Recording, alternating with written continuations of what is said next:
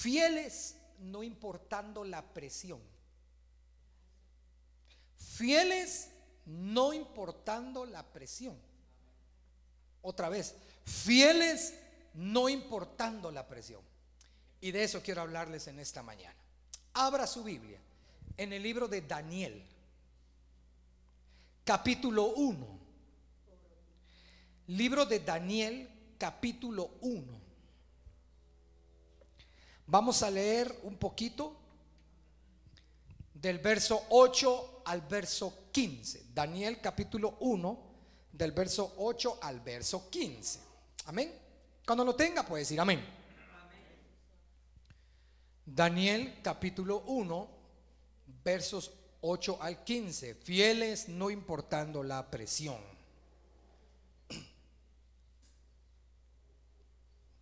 Dice así en el nombre del Padre, del Hijo y del Espíritu Santo. Y Daniel propuso en su corazón. ¿Dónde propuso Daniel? Muy bien, propuso en su corazón no contaminarse con la porción de la comida del rey, ni con el vino que bebía.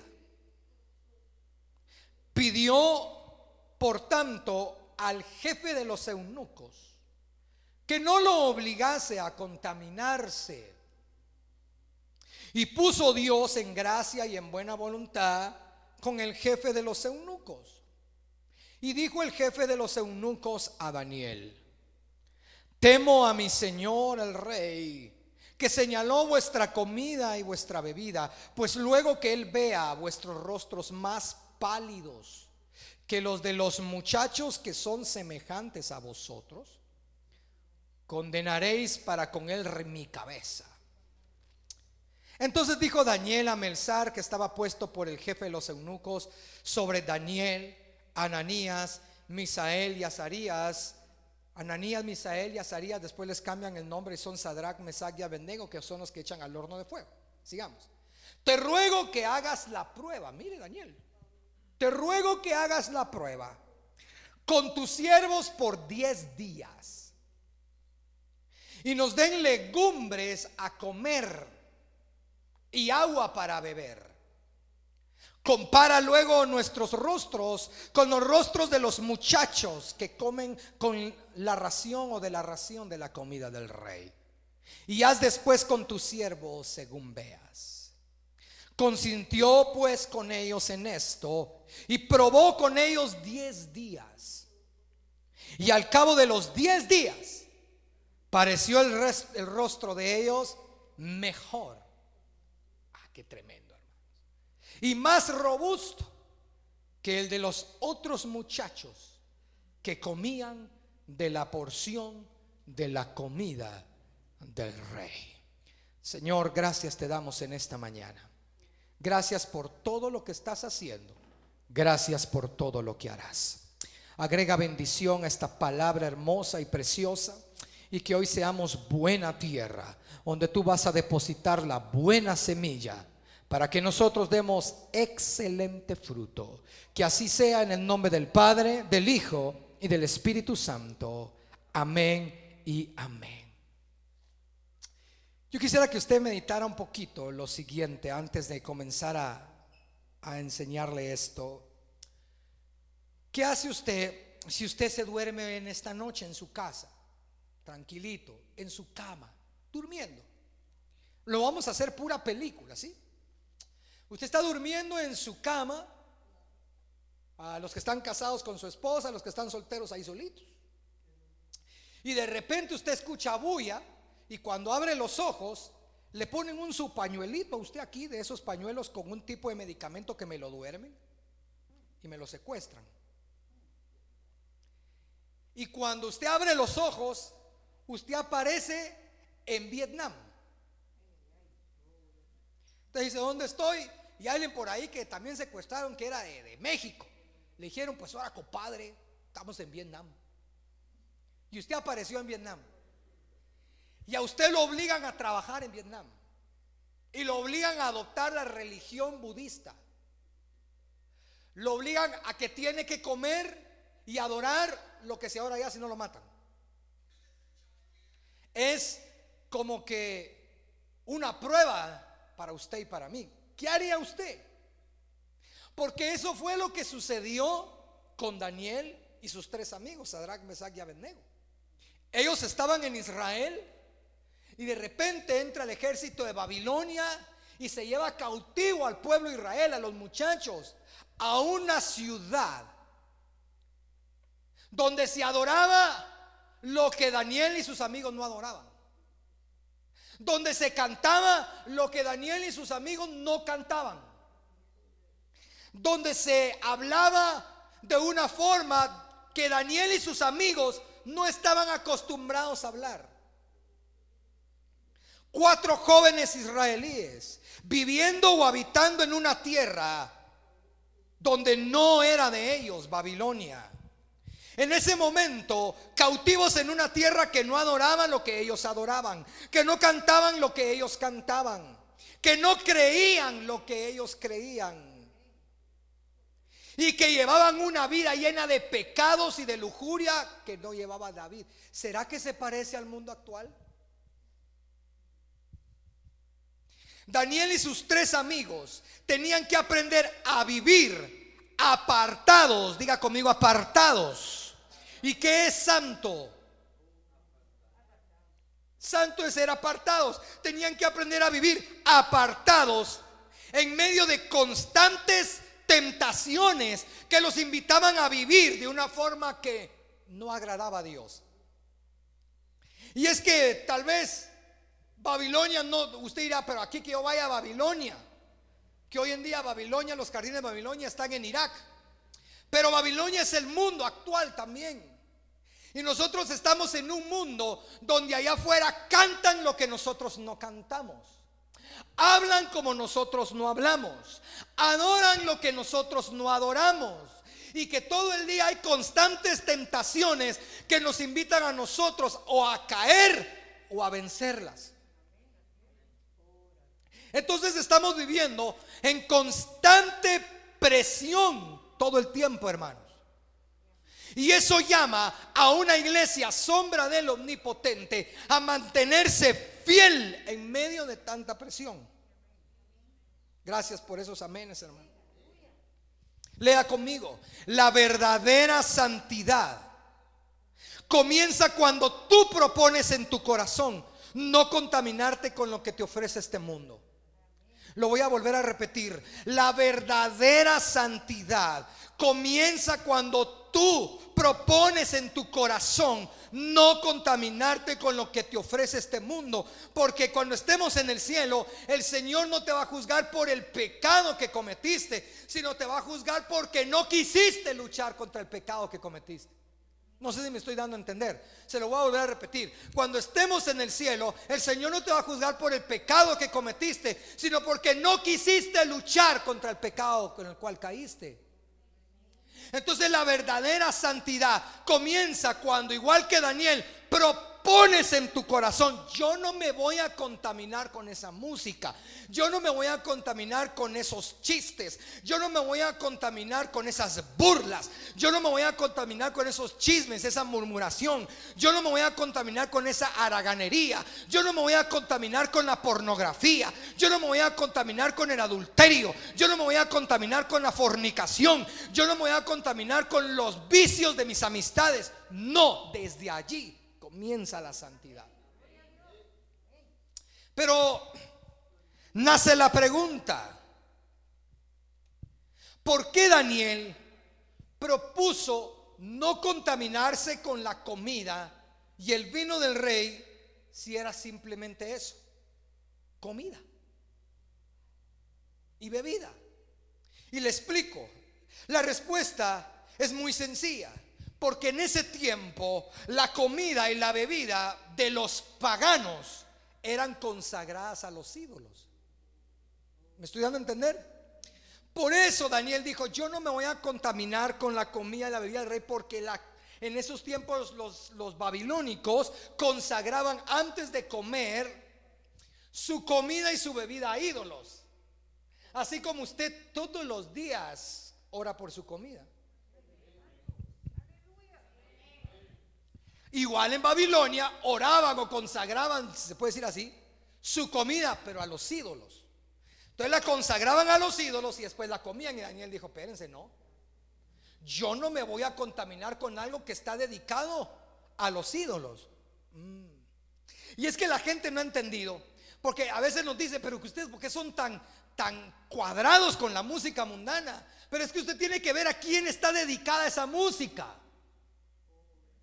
Y nos tratan de religiosos, cuadrados, panderetos, aleluyas. Porque hay cristianos, ojo lo que voy a decir, hay cristianos que tratan a otros cristianos de cuadrados porque los otros no escuchan música mundana y ellos sí. Existen.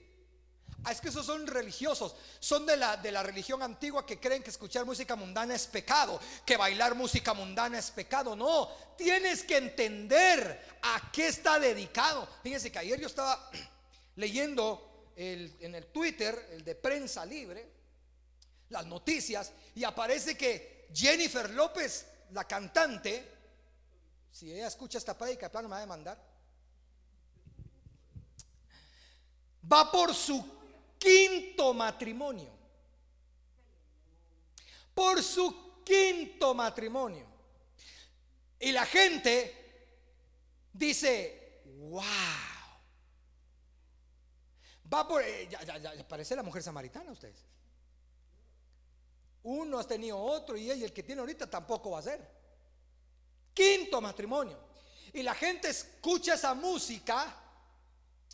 ¿Por qué? Porque dicen, no es que a mí no me importa la vida de ella. Es que las canciones son lindas, dicen. ¿Verdad? Las canciones son preciosas, pero no saben el tipo de vida que ella lleva, lo que hay detrás de esa música. No sé si me estoy dando a entender. Lo que hay detrás. Estoy poniendo solo un ejemplo sencillo porque hay muchas cosas más por las cuales usted y yo nos podemos contaminar. Muchas. Pero estoy poniendo la, eh, la música. Entonces, pero la gente la escucha y no sabe qué hay detrás. ¿Cómo puede ser posible que el ganador del Grammy a la música, que se llevó siete estatuillas del Grammy, una, dos, tres, cuatro, cinco, seis y siete, así subió como mejor compositor del año, fue un cantante que se llama Bad Bunny. Y me enseñaron un video de un tipo que dice, que le hace una burla, que dice, Bad Bunny gana compositor del año y la música solo dice, ah, ah, ah, no canta solo, y se ganó compositor del año. Pero cuando usted empieza, entonces yo me pongo a, escribir y pongo, y pongo a verme qué tipo de vida llevaba Bonnie. A la ustedes. ese hombre vive una lujuria, pecado, drogas. usted lo sabe. Entonces, iglesia, nos damos cuenta que lo que hay detrás de muchas cosas nos contaminan. Por eso, Daniel, porque usted puede decir, pero Daniel, ¿qué es comida y bebida? Es que él miraba que había detrás de todo eso. Y el problema de los cristianos, muchos cristianos hoy en día, es que se van por lo primero y no examinan qué hay detrás de cada cosa.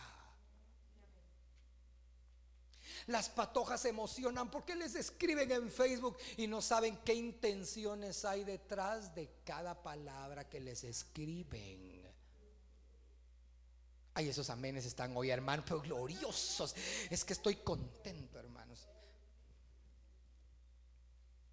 Daniel y sus amigos entendían que lo que no es para Dios, oigo lo que estoy diciendo, lo que no es para Dios y no está dedicado para darle la honra y la gloria a Dios, ellos no lo tenían que probar.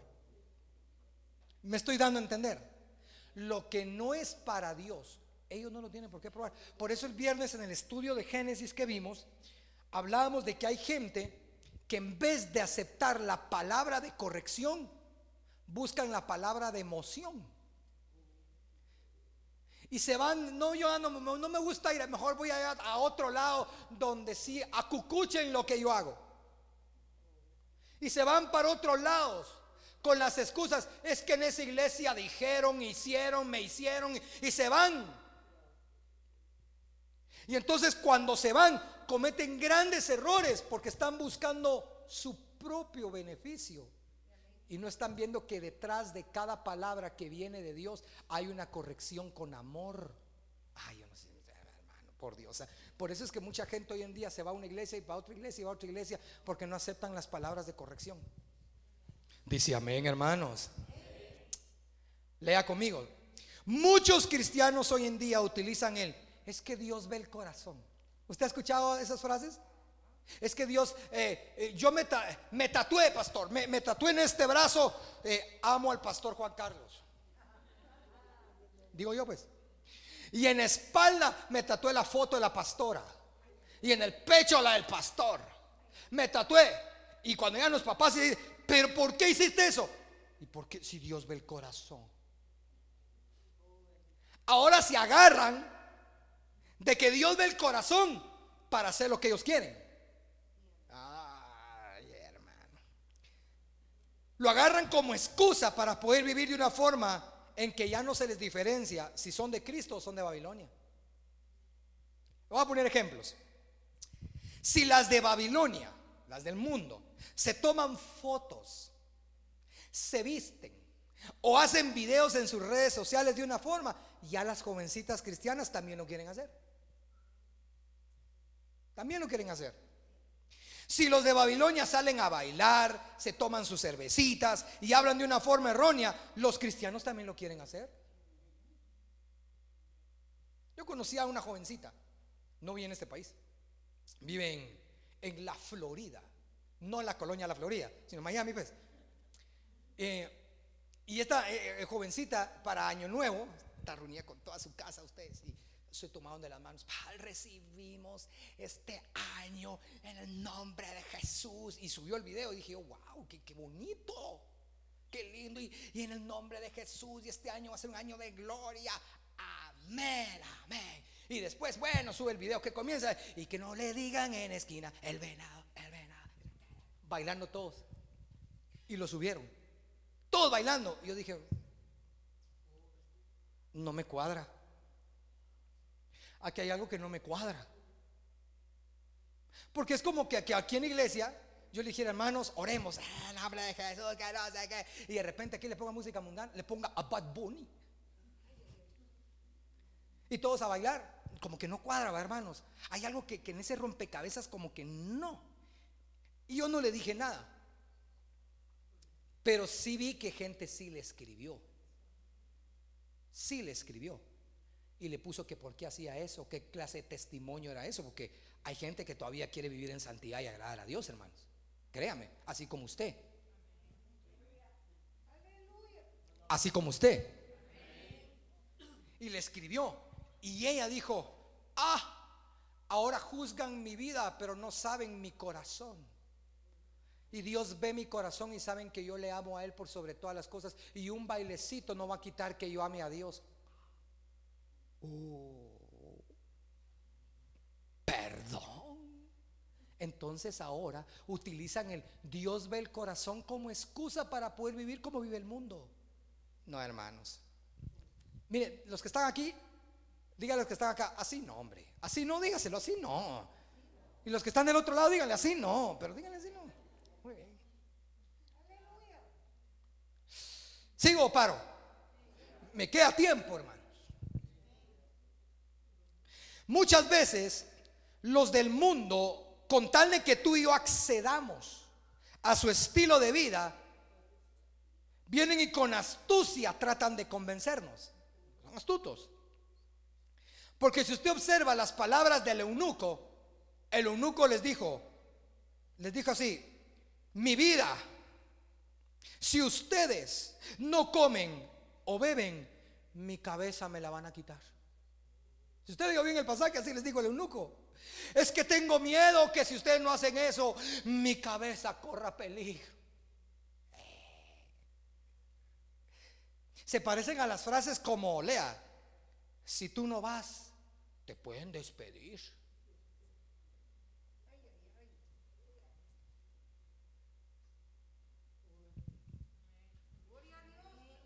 Si tú no vas, te pueden despedir. O si tú no participas, quedarás en evidencia que no apoyas al grupo o a la empresa. Otra, si tú no cantas o tocas esa música, pierdes el concurso. O si tú no bailas esa música, entonces eres anticuado, religioso y ya no vamos a ser tus amigos. Con astucia, hermanos. ¿A alguien más de alguna vez les dijeron eso para los convivios? Levántenme la mano si alguien más alguna vez les dijeron en su convivio, es que es que si no vas te pueden despedir. Vale puntos la tarea. Se lo dije, mira, a mi esposa cuando trabajaba en la línea aérea, estaba el convivio de ustedes y le decía, mira, es que le decían, es que si tú no vas, el gerente se enoja y hasta te puede despedir. Yo le decía, contame cómo es el convivio. Pues mira, me dijo, el convivio es, comienza a las 7 de la noche con una cena, ok, todo está bien, todo está bien, sí. Después le dan un regalo a uno, le regalan un boleto todo pagado a Cuba en la playa. Y dije, ¿y qué más? Y después le regalan un pavo a uno. Ajá, y después comienzan a bailar y a tomar. Ok, después del pavo nos vamos.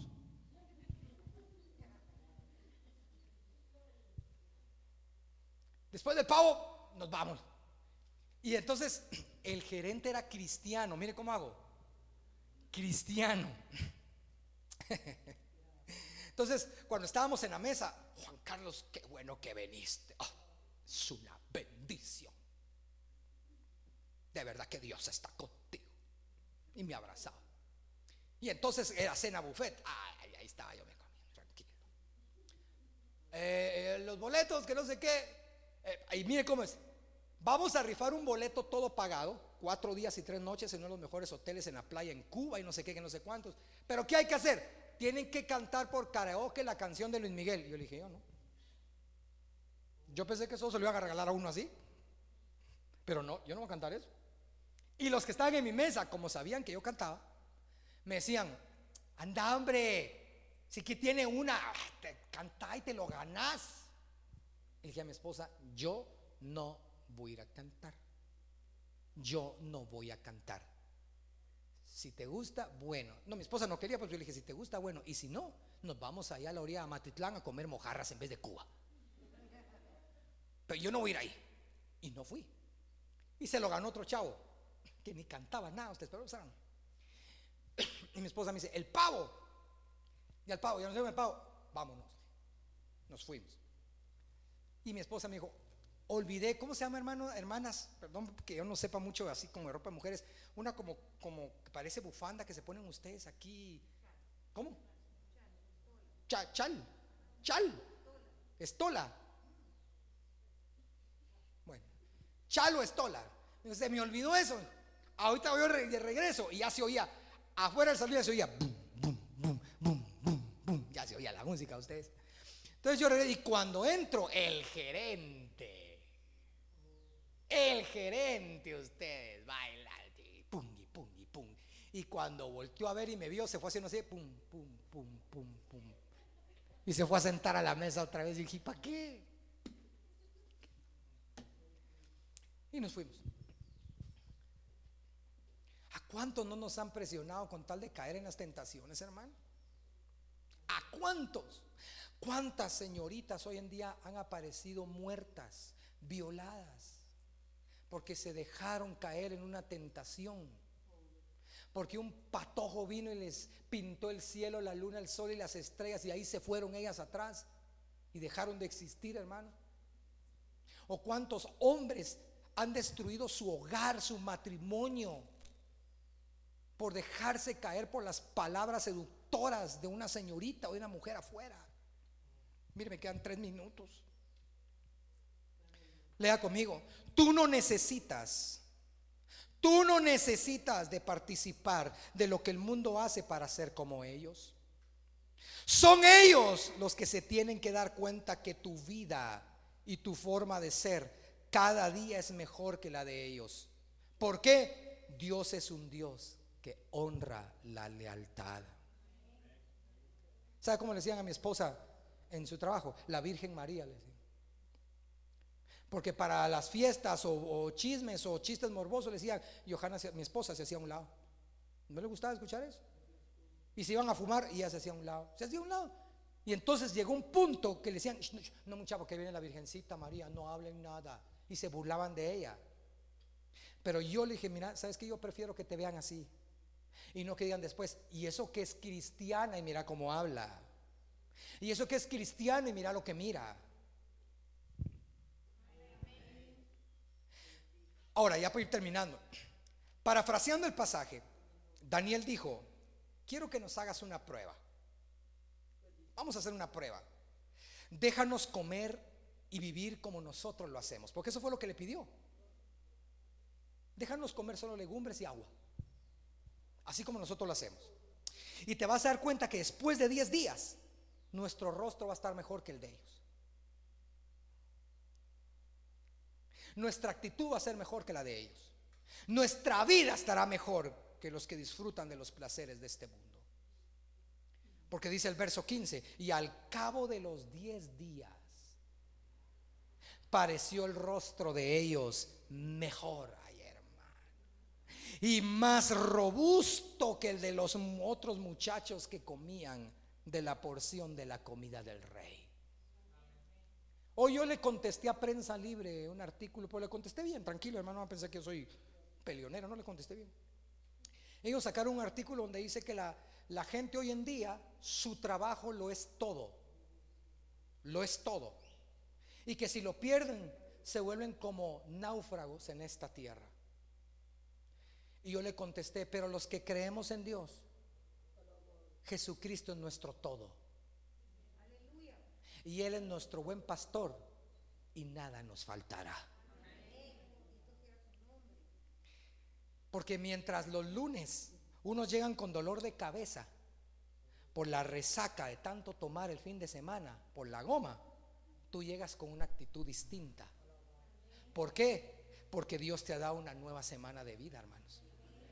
Mientras unos llegan con rostros de preocupación por el estilo de vida que han llevado fuera del hogar, porque anduvieron con otro hombre, con otra mujer.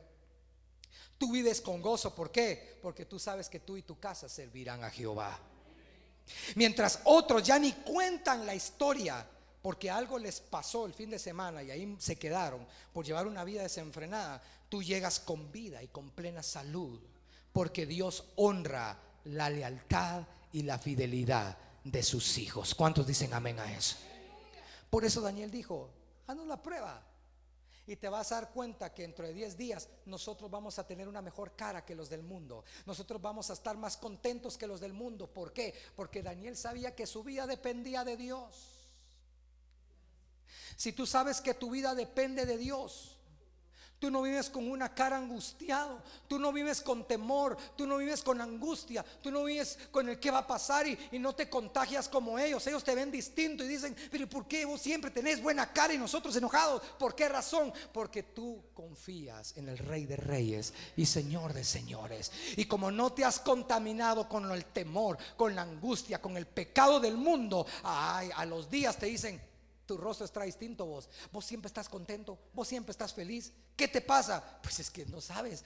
Yo no hago lo que vos haces y yo no confío en lo que vos confías. Yo confío en aquel que es mi ayudador, mi protector, mi buen pastor, mi escudo, mi gloria y el que levanta mi cabeza. Y su palabra dice que los que esperan en él tendrán nuevas fuerzas. Y yo sé que vendrá el día en que él me va a levantar, me va a sostener, me va a justificar, me va a salvar. Y sé que este mundo no es mi mundo porque donde yo voy, ahí ya no hay llanto, no hay tristeza, no hay dolor, no hay temor, allá la gloria es eterna. ¿Cuántos dicen amén, hermanos? Cierre sus ojos. Vamos a orar en esta preciosa mañana. Yo sé que el Señor te habló hoy. Porque tenemos que aprender, iglesia, a ser fieles, fieles en medio de la presión. En medio de problemas, angustias y circunstancias difíciles, tenemos que ser fieles.